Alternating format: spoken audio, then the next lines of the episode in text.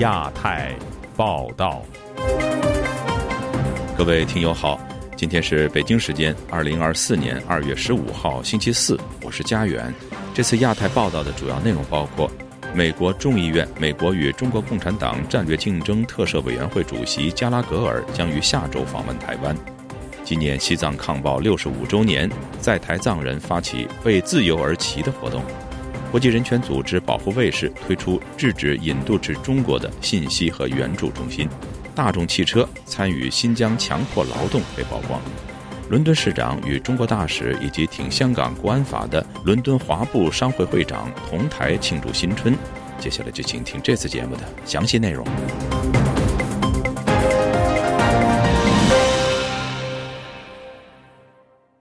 据《金融时报》报道。美国国会众议院美国与中国共产党战略竞争特设委员会共和党籍主席麦克加拉格尔将在下个星期访问台湾，以表达对台湾即将上任的民进党籍总统赖清德的支持。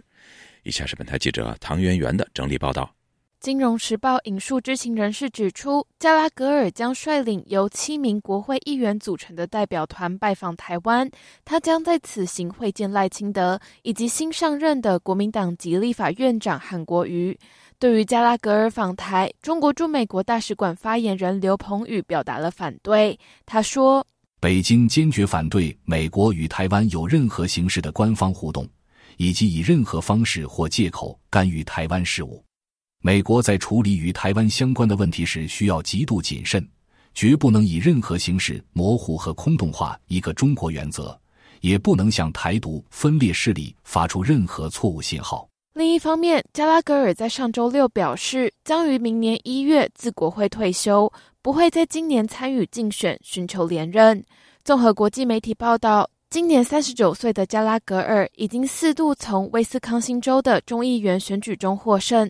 他在担任众议员期间被视为是对华鹰派，不仅于二零二三年成立跨党派的美国与中国共产党战略竞争特设委员会，不断对北京当局提出批评以及有关的反制措施。他同时也频繁表达对台湾的支持。外界普遍认为，北京在未来可能会进一步对加拉格尔此次的台湾行提出异议。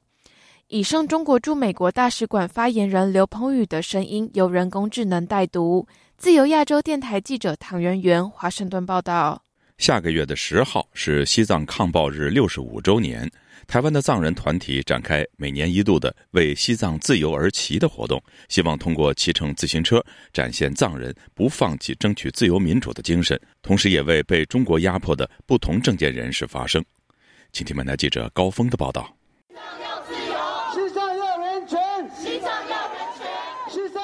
二月十四日早上，大约二十名自行车手在台北二二八和平公园聚集，部分人士在身上和自行车上披上雪山狮子旗。他们在台湾藏人团体率领下出发，途经立法院，然后一路骑到一零一大楼，为西藏自由而骑。从二零一一年开始举办，透过骑乘自行车。展现西藏人争取独立自由不放弃的精神。发起活动的西藏台湾人权连线秘书长扎西慈人表示，七十多年前，中共强迫西藏签下和平协议，藏人已流亡六十多年，无法重返家园。目前仍在西藏的藏人受到各式各样的打压。他谴责当局想要控制藏传佛教。主要目标是决定第十五世达赖喇嘛。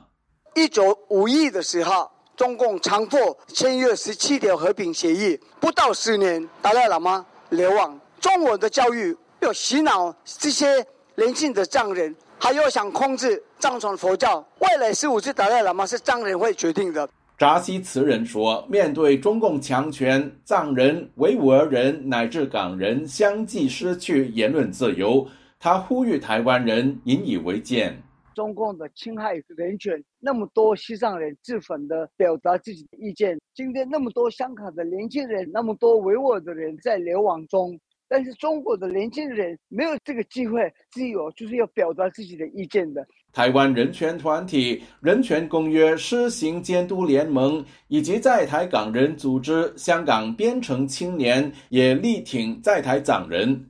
香港边城青年秘书长冯兆天表示，西藏被中国武力入侵，宗教文化传统遭受迫害，藏人的境况使人联想到当下的香港。自由并非理所当然。更是需要我们去守护的。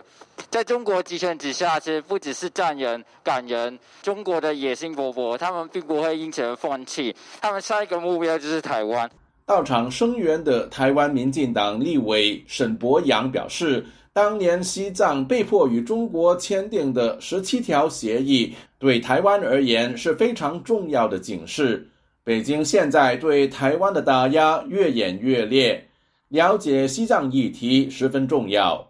自由亚洲电台记者高峰香港报道。国际人权组织保护卫士最新推出制止引渡至中国的信息和援助中心，为在海外遭到中国当局跨国镇压的群体免费提供法律援助。有分析指出，这对流亡海外的意见群体而言，无疑是一大利好消息。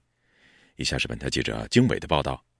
总部位于西班牙的国际人权组织保护卫士本周三推出制止引渡至中国信息和援助中心，该中心免费为所有需要帮助的人提供平等的法律援助。据其官网显示，该援助中心的开发基于保护卫士在欧洲、亚洲、非洲和美洲参与反对引渡至中国的丰富经验。除该援助中心提供的公开信息外，保护卫士表示还提供了一些定制的专家报告，协助法律顾问提供支持资料和证据，反驳中国的外交保证，并在司法引渡程序中作为专家证人出庭。保护卫士在声明中表示，截至目前，该机构在直接参与的案件中协助阻止引渡和驱逐出境的成功率是百分之百。旅居美国的中国穆斯林学者马巨分析说：“我们知道，国际刑警组织的主席是中国派出来的中国公安部的副部长。那么在那个时期呢，相对比较高调，他们利用国际组织间的一些协议，利用国际组织的以国家形态行使他们的跨境镇压。但是这两年来，略微显得有一点点低调，但是他们的工作本身呢，并没有降低。”中新网早前援引中国外交部条约法律司司长马新民透露，中国目前已对外缔结六十项引渡条约，其中百分之四十左右是在中共十八大后缔结。引渡条约网络覆盖五大洲，据不完全统计，中共十八大后，中国通过外交渠道向七十多个国家提出近三百起引渡案件，成功引渡回国四百余人。马具不仅称赞保护卫士的一系列行动，他还指出，中国当局对海外异议人士的打压从未停止，而卢思卫被引渡回中国就是近期最典型的案例。很多国家，包括欧洲和美国，他们现在还并没有完全的意识到中国采取的多方面的跨境镇压，或者是要求遣返等等这种打击异议人士的方式，以及对少数民族和性少数群体或者是各式各样的反对者的这种压迫，而。国家与国家之间的形态所产生的一系列的协议呢，还在服务于这样的一个专制集权的中国。本台此前报道，中国人权律师卢思卫去年年中被老挝警方引渡回中国，引起国际舆论广泛关注。外界认为卢思卫是持有合法护照及签证进入老挝境内，并未违反任何移民法。旅美中国人权律师吴少平告诉本台，保护卫士推出的这项机制具体效力如何，还需实践检验。至少有人可以为他们提供更加专业的这种服务，以免他们呢被中共引渡回中中国大陆。自由亚洲电台记者金伟华盛顿报道。据德国媒体披露，上汽大众涉嫌在新疆使用强迫劳动。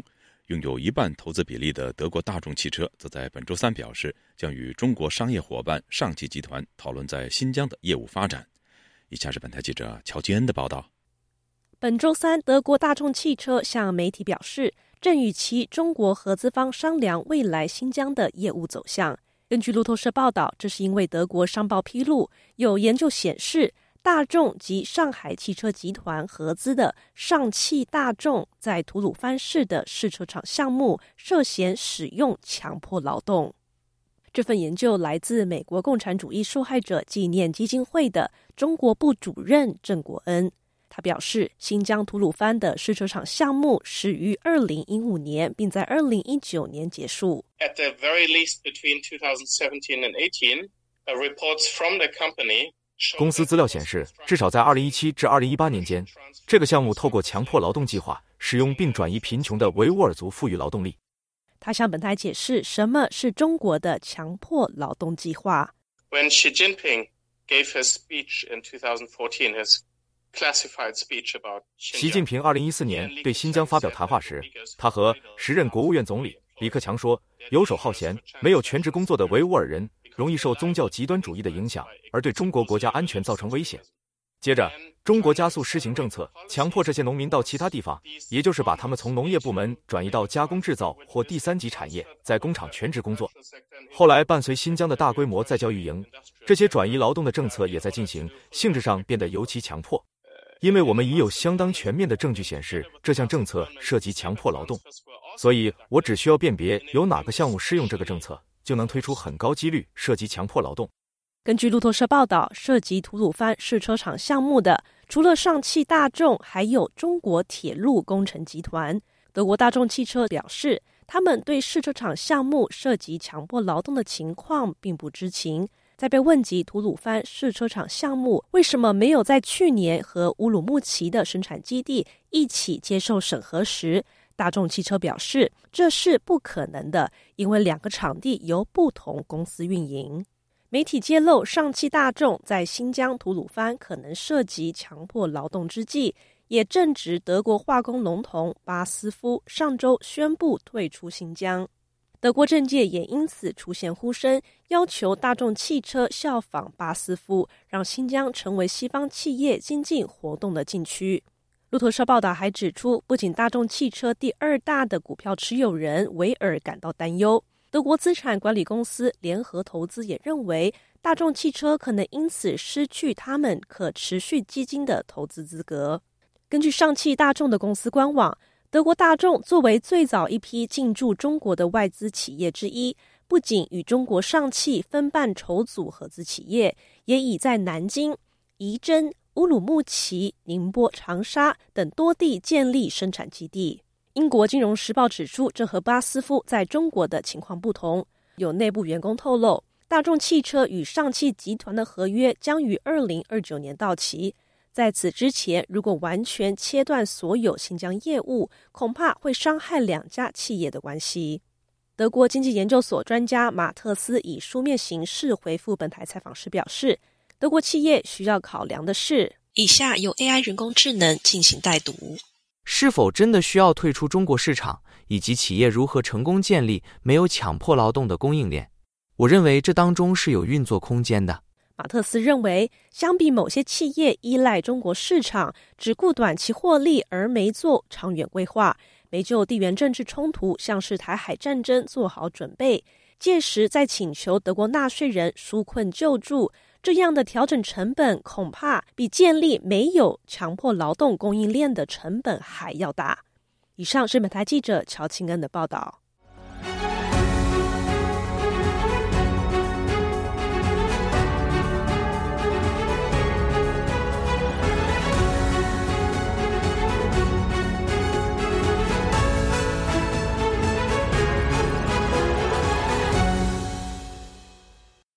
英国伦敦市长萨迪克·汗星期天出席由伦敦华埠商会主办的新春庆祝活动，更不避嫌在社交平台上发布他和中国驻英大使郑泽光以及力挺港区国安法的商会主席邓柱廷的合照，引来英国官员以及海外港人的批评。而市长的回应方式是直接关闭相关贴文的评论区。详情，请听记者吕希发自伦敦的报道。龙年年初二，伦敦华埠商会持续第二十三年举行新春庆祝活动，伦敦市长沙迪可汗也有出席。他更在社交平台 X 和 Instagram 上发帖，对参加活动表示感到荣幸，更贴出了他和中国驻英国大使郑泽光以及伦敦华埠商会主席邓柱廷的合照。郑泽光在二一年被英国上下议院议长进入国会，以回应中国制裁五名关注中国人权的英国议员。而作为中国驻英国外交代表，他也不遗余力发挥战狼本色，经常炮轰英国政府干涉中国内政。而伦敦华埠商会主席邓柱廷虽然是土生土长的香港人，但自从移民英国并在唐人街发展中餐业务以后，就成为了北京护旗手。他曾经在二零年发声力挺港区国安法，并在二一年发声支持北京完善香港选举制度。英国保安国务大臣图根达特也在社交平台上开枪批评。以下我的同事读出：如果萨迪克汗真的关心在英华人和香港社群，他就该谴责中共恐吓和使他们晋升的邪恶意图，而不是和中共的代表合照留念。民间组织香港自由委员会基金会传讯及传媒助理张希晴接受本台采访时说：“伦敦市长不应该配合北京的大外宣，与背弃英国民主价值的亲共人士为伍。”而家呢一啲。亲共嘅人士咁光明，这些亲共人士光明正大以农历新年的名义达到政治目的，进行政治宣传。作为伦敦市长，是否不应该上当？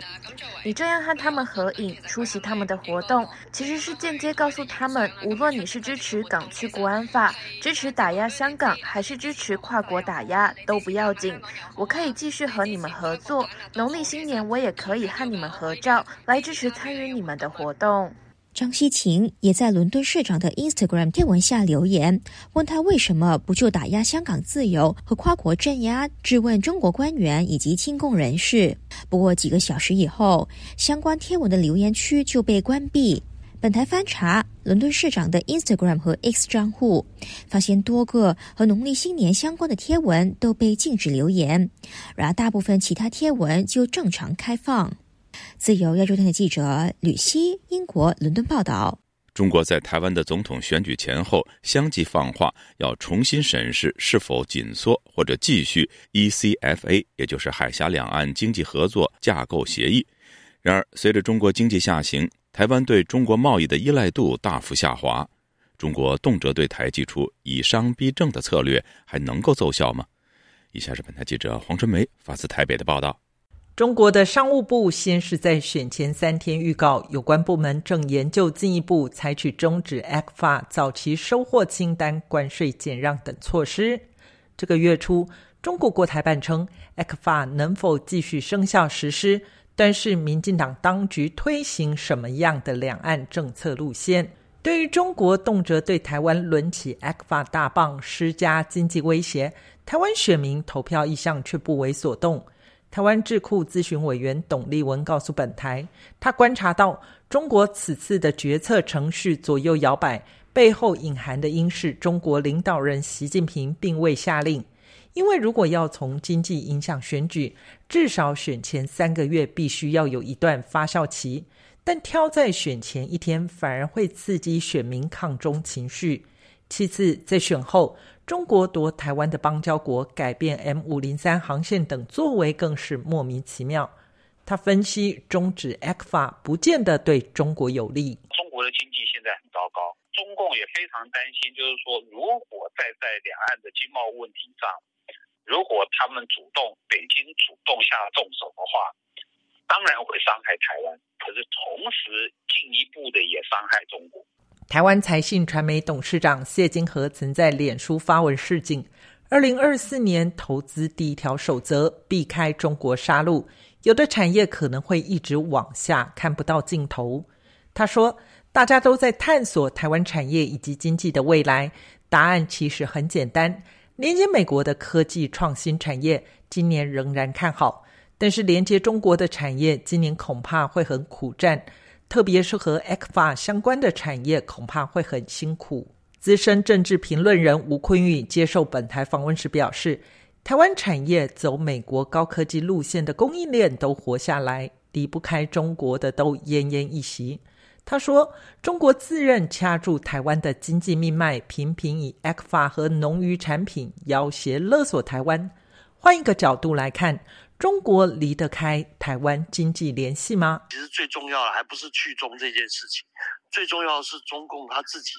对于什么外国高阶人士啊，动不动要请人家去喝茶，大家都跑啊。人身安全是所有中安全中间最基本的嘛。”董立文从政治角度解析，过去八年台湾的总统蔡英文主政时期，中国一路在经济惩罚台湾，台湾对中国的经贸依存度也一路下滑。但是过去三年，台湾的经济成长表现亮眼，股市更一举超越港股，平创新高。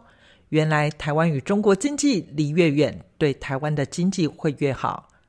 自由亚洲电台记者黄春梅台北报道。印尼总统大选十四号投票，国防部长普拉博沃与现任总统佐科的儿子吉布兰搭档的正副总统候选人，在第一轮投票中领先。有学者分析，未来印尼的外交政策应该会延续和美国以及中国等距离的大国平衡关系，维持印尼自由主动的传统，在稳健中持续发展经济。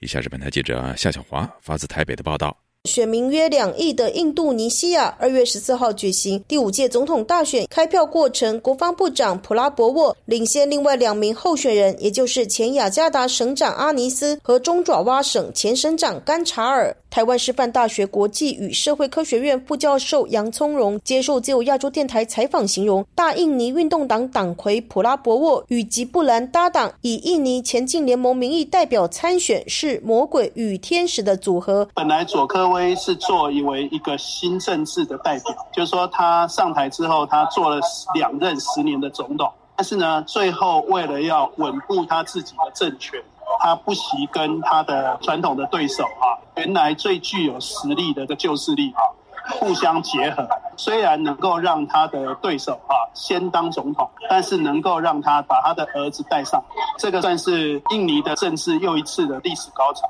印尼台商兼印尼泗水大学讲师吴英杰接受自由亚洲电台采访，也提到这次印尼大选很戏剧化，总统佐科没有支持所属执政党斗争民主党推举的候选人甘查尔，而支持自己的儿子，被批评行政不中立，备受争议。甘查尔所选副手原任司法部长，却攻击老板佐科司法不公，还拖到最后一刻才辞职，引发了民怨。佐科的民众好感度和施政满意度达到八成，执政党候选人民调却。却落居最后。台湾的国防安全研究院所长沈明世接受自由亚洲电台采访指出，副总候选人他虽然是前任的国防部长，但是他也很谦虚，就不会说好像很官僚，而且他成功塑造了他自己一个卡通型的人物，所以受到年轻人的喜欢。呃，今年的很多国家的选举啊，由年轻人来决定胜负的话，那印尼应该也是蛮典型的。他的公民是从十七岁开始。即使中国在印尼有诸多大型的一带一路基础建设出现弊端，而且多为中国商承揽，带动当地就业并不如预期，以及采矿场爆炸、公安等意外。但受访学者专家认为，这次印尼大选，中国因素影响不大，未来外交政策也大致不偏离左科的路线。新加坡国立大学政治学系副教授庄家颖接受自由亚洲电台采访就表示，无论是谁当选，一般来说会坚持他的主动跟这个自由的外交政策。印尼很就是强调自己的自主性。沈明是提到，印尼和中国有南海主。主权争议，但应该会防范跟中国发生冲突，不会主动跳出来抗衡中国或者是反对中国。他也不会因为他支持回教啊，他回教国家支持哈马斯或者是中东的阿拉伯国家，然后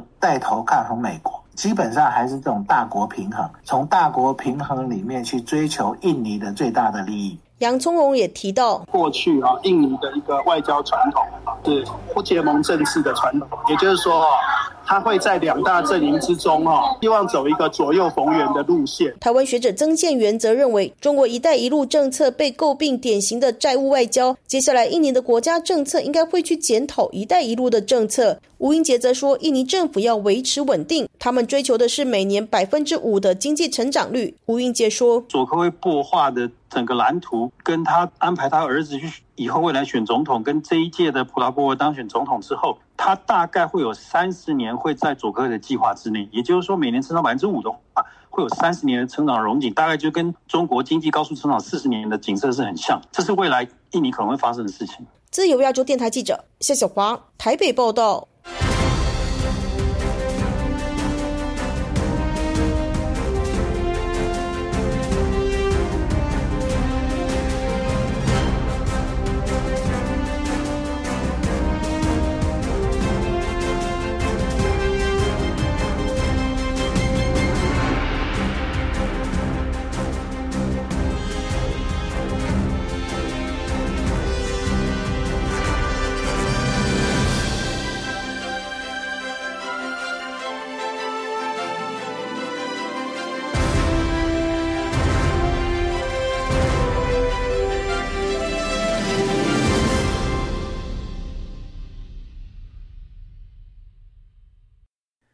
二月十四号是西方传统的情人节，又恰逢是龙年新春初五，在中国有迎财神的习俗。中国人在情人节遇上财神爷，却有很多年轻人开始热衷于拥有一个 AI 情人。为什么这些年轻人选择一个虚拟的对象，而不是有血有肉的情人呢？以下是本台记者王允的报道。情人节与财神爷虽然是偶遇。但情人节人们如何消费依然是一个常谈常新的话题。英国经济学人网站两天前发布了二零二三年一项对世界各主要城市的调查，为各大城市青年情侣约会消费金额进行排序，其中上海博得头筹，以约会一晚花费近六百美元高居榜首，纽约以五百六十七美元屈居第二。从这些数字看来，中国的年轻人似乎与世界各国与时俱进，都愿意为了浪漫一晚一掷千金。再仔细看，却也有很多人开始远离这种耗时耗钱的恋爱关系，另辟蹊径。法新社最新发布的一则短视频中，有一些中国年轻女性开始谈起虚拟爱情，在人工智能软件上定制完美情侣。在这个采访中，有一位青年女子谈到，这种 AI 情侣。可以按照个人喜好设定沟通模式，相比真人情侣，他更可以天天陪伴。而对于寻找真人情侣，这位女子表示，这会耗费很多心思，并且个人都有自己的想法，现实相处会有一些矛盾，这让他更愿意选择凭个人心意定制的 AI 情侣。英国广播公司 BBC 在评论这种现象时提到，在当代中国城市的快节奏生活以及大环境下的压力与不确定性。让年轻人感到压抑和忧虑，所以即使 AI 情侣有暴露隐私的风险，一些年轻人仍然愿意选择虚拟依靠对象。自由亚洲电台王允华盛顿报道。听众朋友，接下来我们再关注几条其他方面的消息。二零二三年，中国成为世界第一大造船国，负责全世界一半以上的船舰制造。据《华尔街日报》日前报道。二零二三年，全球的船舰制造有一半来自中国，其余的生产主要由韩国和日本负责。欧洲国家生产不到百分之五，美国则趋近于零。